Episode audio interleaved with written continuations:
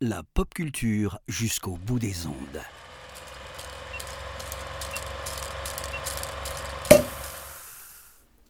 Bonjour à toutes, bonjour à tous. Bienvenue dans ce 20e numéro du calendrier de l'après de l'apéro ciné. Aujourd'hui, je vous invite à rejoindre euh, une des pages les plus sombres de l'histoire.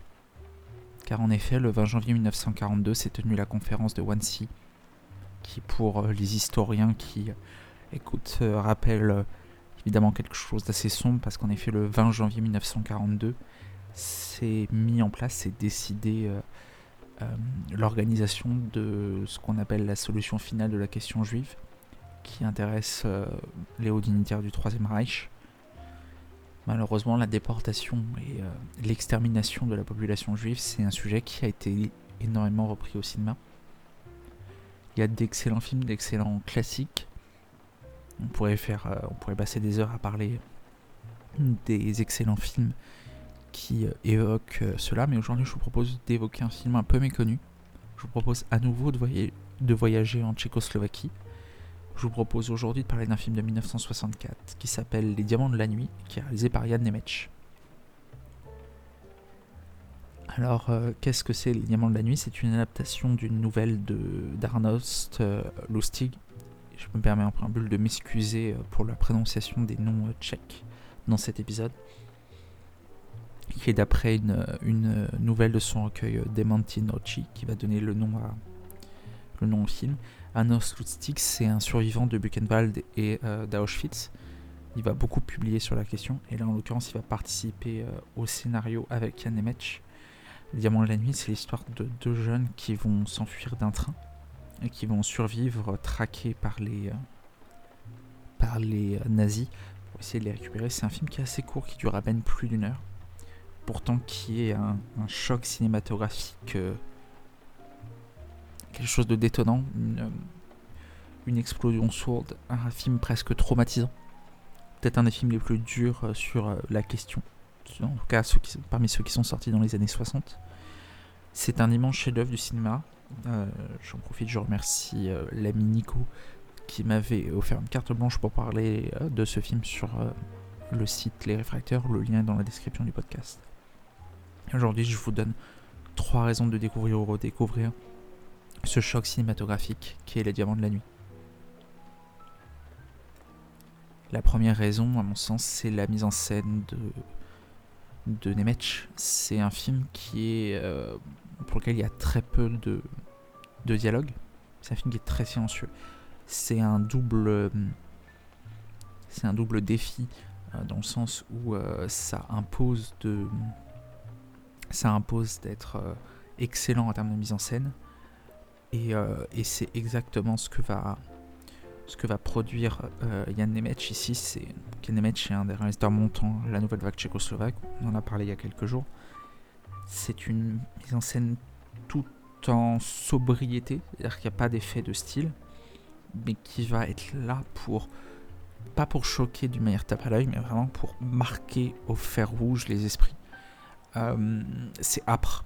C'est un film qui est vraiment âpre, qui est vraiment dur qui colle au plus près euh, du drame, au plus près de ses protagonistes. Euh, Yann Emech, il, épargne rien au personnage, il épargne rien au spectateur. Euh, et, et, ça, donne, ça donne dans son premier film, parce que Diamant de la nuit c'est le premier film de, de Yann Emech, ça donne un véritable choc, quelque chose qui est tonitruant. On est glacé au sang par ce film et c'est en grande partie grâce à la réussite de la mise en scène de Yann Nemec. La deuxième raison de voir les diamants de la nuit, c'est pour la photographie, signée Yaroslav Kuchera et Miroslav Andricek. Euh, c'est un film en noir et blanc. C'est un film qui est tout d'abord très esthétique. C'est-à-dire que c'est un film qui est visuellement très beau, mais dans le prolongement de la mise en scène de Yann j'ai aussi une photographie qui est très forte. Une photographie euh, qui est là aussi pour glacer le sang, qui, euh, qui voilà, qui, qui euh, ancre vraiment. c'est Kuchera Andrzejczyk qui font une photographie qui est très réaliste. Voilà, il ne va pas y avoir trop de jeux exubérants sur les focales, sur les cadres choisis. Tout est fait vraiment pour servir le propos, servir le film, avec une certaine sobriété que le sujet euh, requiert. Tout en étant, voilà, il y a un vrai esthétisme sur le travail de la lumière, sur le travail euh, notamment du contraste, qui est un travail qui est encore plus déterminant lorsqu'on est en noir et blanc que lorsqu'on est en couleur. Un vrai contraste qui vient appuyer le propos du film, qui vient marteler, qui donne des vraies images qui restent en tête plusieurs jours, plusieurs semaines après le visionnage du film. C'est une très belle euh, photographie et qu'on ne peut que, euh, que vous conseiller. Et enfin, troisième raison de, de voir ou revoir euh, Les Diamants de la Nuit, c'est pour la performance de Ladislav Jansky et Anthony Kumbera. Ce sont deux, deux jeunes acteurs amateurs avec des rôles qui sont pas faciles, les rôles sans dialogue. Ça nécessite euh, un travail différent sur l'acting, un travail qui est plus porté sur les émotions du visage.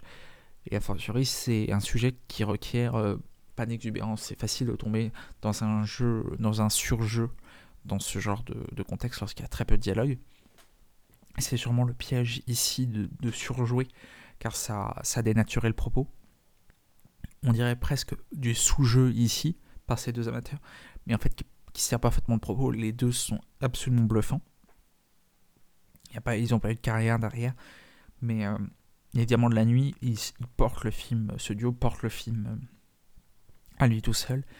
Et justement, ce sont des visages dont on va se rappeler, qui vont marquer au fer rouge par leurs expressions, par leur, euh, par leur talent. Et c'est pour, pour tout cet ensemble que l'on vous invite à découvrir ou à redécouvrir les diamants de la nuit de Nemec, aussi par un devoir de mémoire historique, c'est important. Euh, voilà, un très beau film qui a été édité aux éditions Malavida, qu'on vous recommande vraiment ardemment euh, de, encore plus euh, que d'habitude, de, découvrir peut-être pour ce qui est à ce jour l'épisode le plus long du calendrier de l'après. C'était Antoine, je vous souhaite d'avoir la chance de découvrir ce choc cinématographique qui les diamants de la nuit. C'était l'untième numéro du calendrier d'après de l'apéro ciné. Je vous souhaite à tous et à tous une très bonne journée et je vous dis à demain pour un nouveau numéro.